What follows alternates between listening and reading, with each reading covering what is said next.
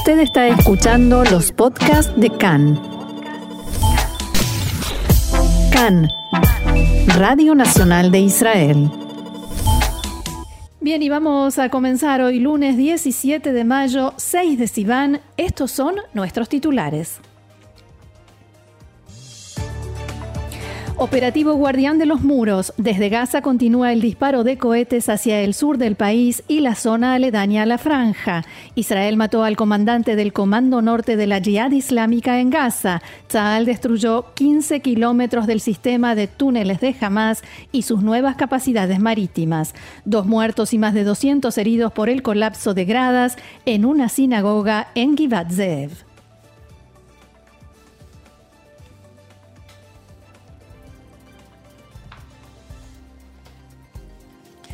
Bien, y vamos al desarrollo de la información, pero antes quiero recordarles que si suenan alertas por eh, cohetes en algunas ciudades, en las ciudades grandes en realidad de aquí de Israel, ustedes van a escuchar, todos vamos a poder escuchar en nuestra transmisión a Defensa Civil dándonos el aviso de en qué lugares se está produciendo esa alarma. Entonces nosotros nos quedamos en silencio por unos momentos y dejamos que todos escuchen dónde la gente tiene que entrar inmediatamente a los refugios. Y ahora sí, vamos a la información. En la mañana de hoy se reanudó el disparo de cohetes hacia la zona aledaña a la franja de Gaza. En Kerem Shalom, Jolit y Sufá sonaron las sirenas. A mediodía sonaron las sirenas en Ashdod, Beersheba y nuevamente hace instantes en Ashdod y alrededores. Aquí en Ashdod, un edificio recibió el impacto directo de un cohete. El eh, intendente de la ciudad, Yehiel Lastri, decía que se trata de uno de los edificios en los vecindarios nuevos de la ciudad con eh, buenas posibilidades de protección en los refugios. Maguen David Adom acaba de informar que hay tres heridos leves por esquirlas y cinco personas que sufren ataques de pánico. El edificio es evacuado en este momento por peligro de derrumbe y también hay daños en edificios colaterales, edificios que se encuentran alrededor del que recibió el impacto directo.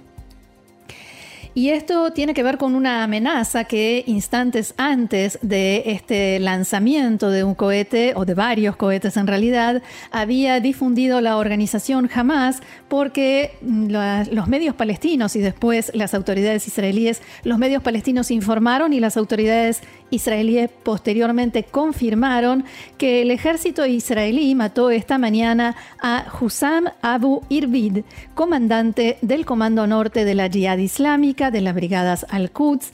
Eh, hablamos de la persona que sucedió a Baja Abu al-Ata, que también era comandante del Comando Norte de la Jihad Islámica y murió en un ataque israelí por supuesto, eh, enfocado en él en noviembre de 2019. Israel ya había intentado matar a Abu Irvid en mayo de 2019, atacando un automóvil donde supuestamente iba a estar, pero que en ese momento solamente resultó que estaba su ayudante. El ataque de hoy se produjo en Jebalia, en una casa, no la suya, donde Abu Ibrid se escondía. Medios y redes palestinas, palestinas difunden a esta hora videos y fotografías del cuerpo de Abu Ibrid y de la casa donde estaba. Hussam Abu Irvid no solo era impulsor y responsable del disparo de cohetes hacia Israel, especialmente a la zona sur, a la zona aledaña a la franja de Gaza, sino también de lo que aquí en Israel se conoce como Yeri Sorer, o sea, eh, esos disparos que más de una vez se realizan, mm, digamos, contrariando las órdenes y los deseos de la organización Hamas, que es eh, quien rige la franja de Gaza y que muchas veces está en negociaciones indirectas con Israel o está por recibir dinero de, de Qatar y por tanto no quiere que haya disparos de cohetes. Expertos dicen que es un golpe muy significativo para la Jihad y hay que tener en cuenta que Israel ya mató a su equivalente de Hamas y otros altos mandos del sistema de desarrollo y producción de cohetes. Decíamos que en la mañana de hoy se reanudó el disparo de cohetes porque durante la noche en realidad continuó el lanzamiento de proyectiles desde Gaza hacia el sur del país, desde Beersheba hasta Ashdod y Ashkelon. Las primeras alarmas sonaron precisamente en Ashkelon después de una pausa de dos horas en el lanzamiento de proyectiles. Un minuto después de la medianoche se escucharon las sirenas en Beersheba y los alrededores. El sistema cúpula de hierro neutralizó al menos dos cohetes y otros dos cayeron en descampados. A lo largo de la noche hubo alarmas en Ofakim, Netivot, nuevamente en Ashkelon y en la zona aledaña a la franja de Gaza. No se informó sobre heridos en ninguno de los casos.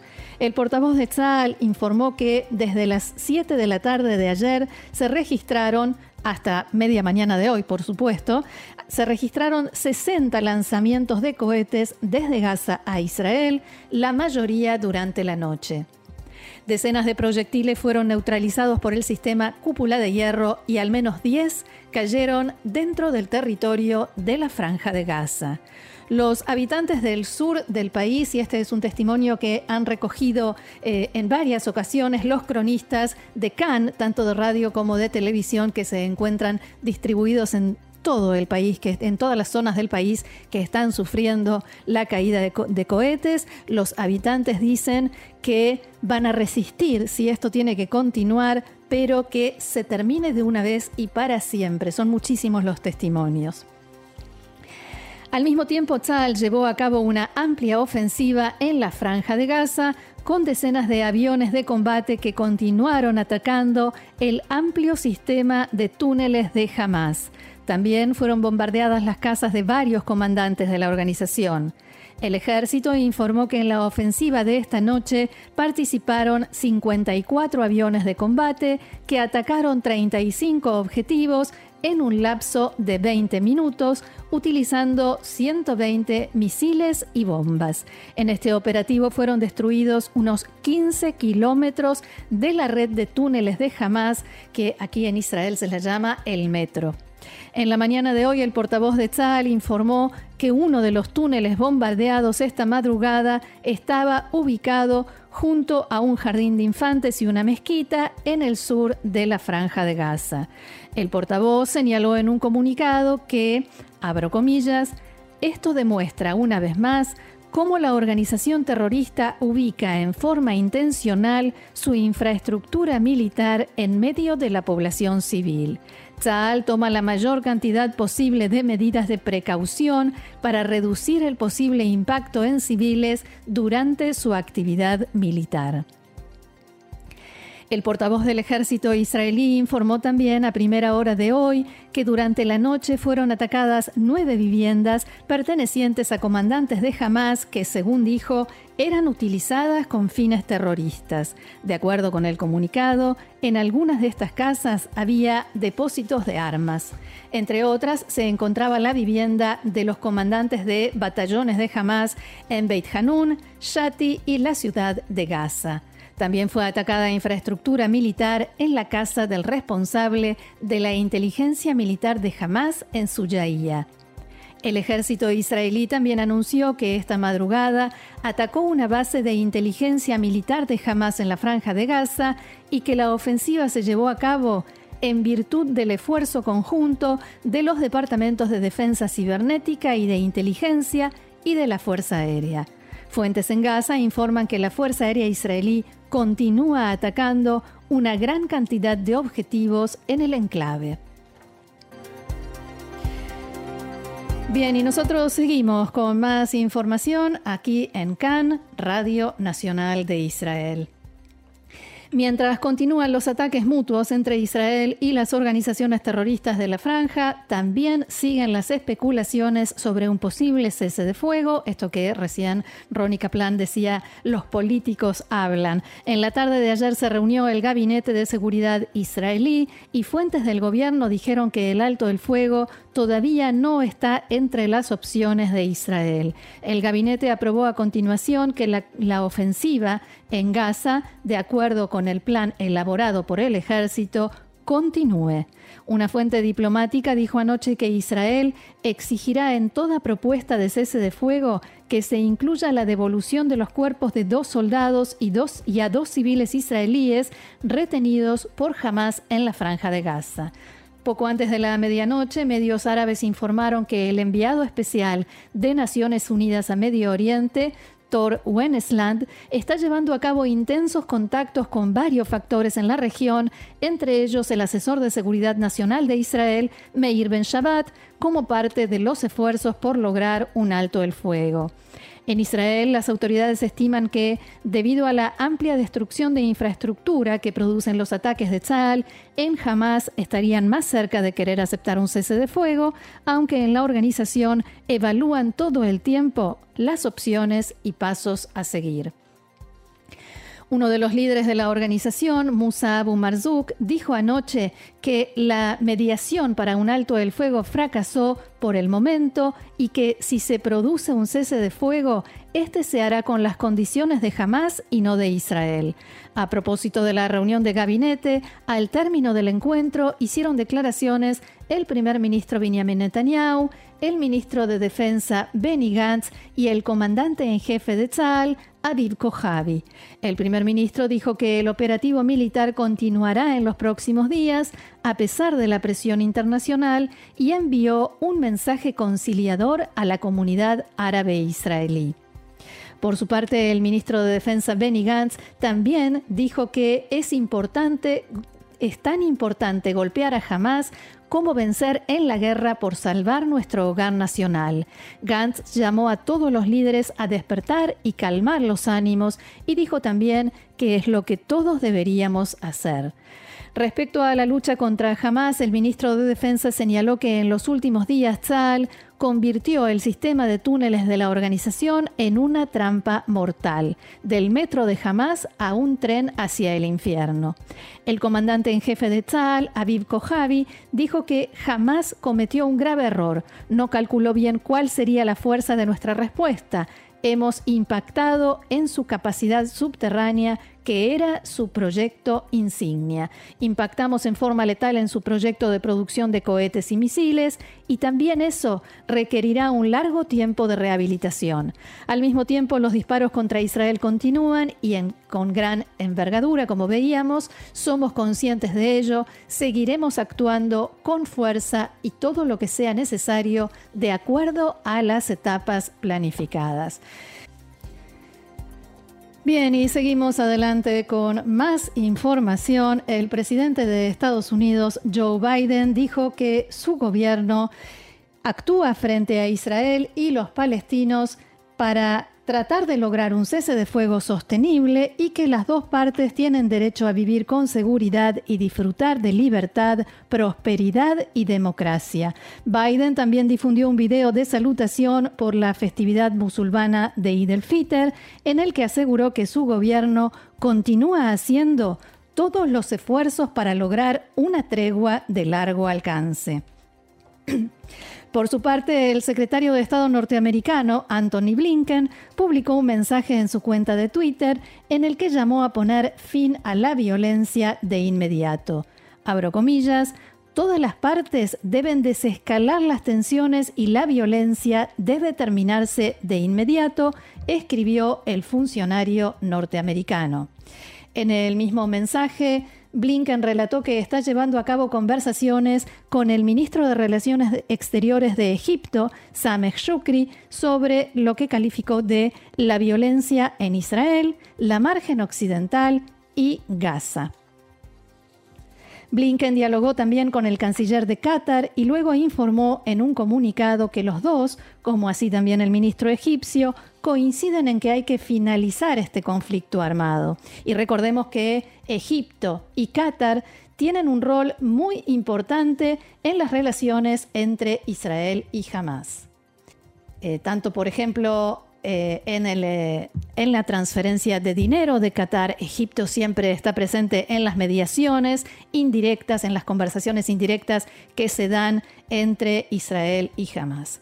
Una fuente palestina dijo esta mañana al diario Al-Ayam que hasta el momento los mediadores solo están ofreciendo un cese de fuego bilateral y que las facciones palestinas se oponen e insisten en poner como condición que Israel se comprometa, y abro comillas otra vez, a no atacar Jerusalén y los lugares sagrados antes de aceptar cualquier tipo de cese de fuego.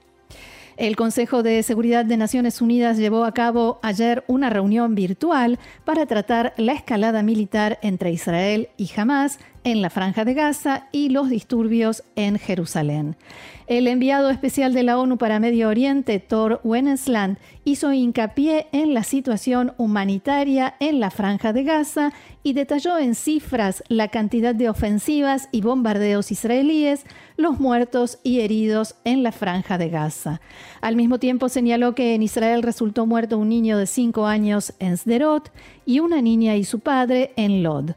No podemos aceptar estas tragedias, dijo Wennesland, y agregó que la ONU está haciendo todos los esfuerzos para lograr un cese de fuego.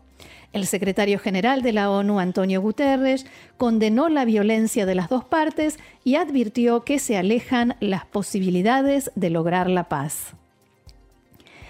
El ministro de Relaciones Exteriores palestino, Riyad al-Malki, atacó a Israel y dijo que no hay palabras para describir las atrocidades cometidas contra el pueblo palestino. Por supuesto, habló de crímenes de guerra, de lesa humanidad y agregó, ¿acaso en Israel creyeron que el ataque a la mezquita de Al-Aqsa en el día más sagrado no tendría consecuencias?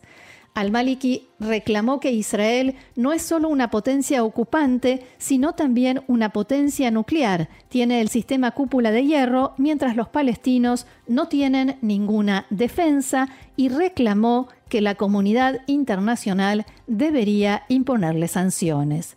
El embajador de Israel ante la ONU, Gilad Erdan, mostró la foto de Nadine Awad, de 16 años, que murió esta semana junto a su padre por el impacto de un cohete lanzado desde Gaza. Erdan dijo que fue asesinada por la organización yihadista extremista Hamas. Erdan describió la situación que se vive en Israel en la última semana y llamó al Consejo de Seguridad a repudiar el accionar de Hamas y exigir el desarme de la franja de Gaza.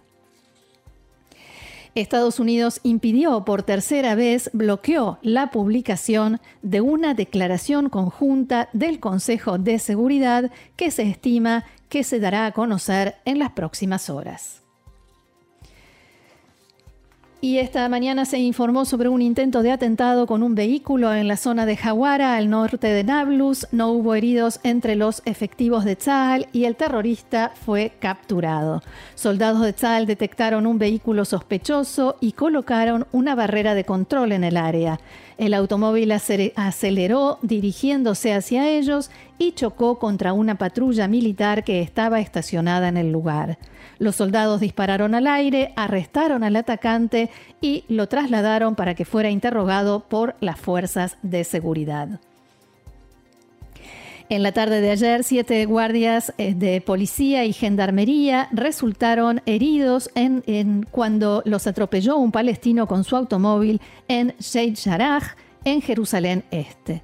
Dos de ellos sufrieron heridas de mediana consideración, los demás leves.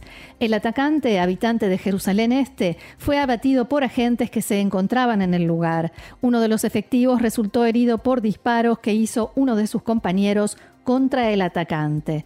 El brazo armado de Hamas celebró en un comunicado este atentado que calificó de valiente y heroico.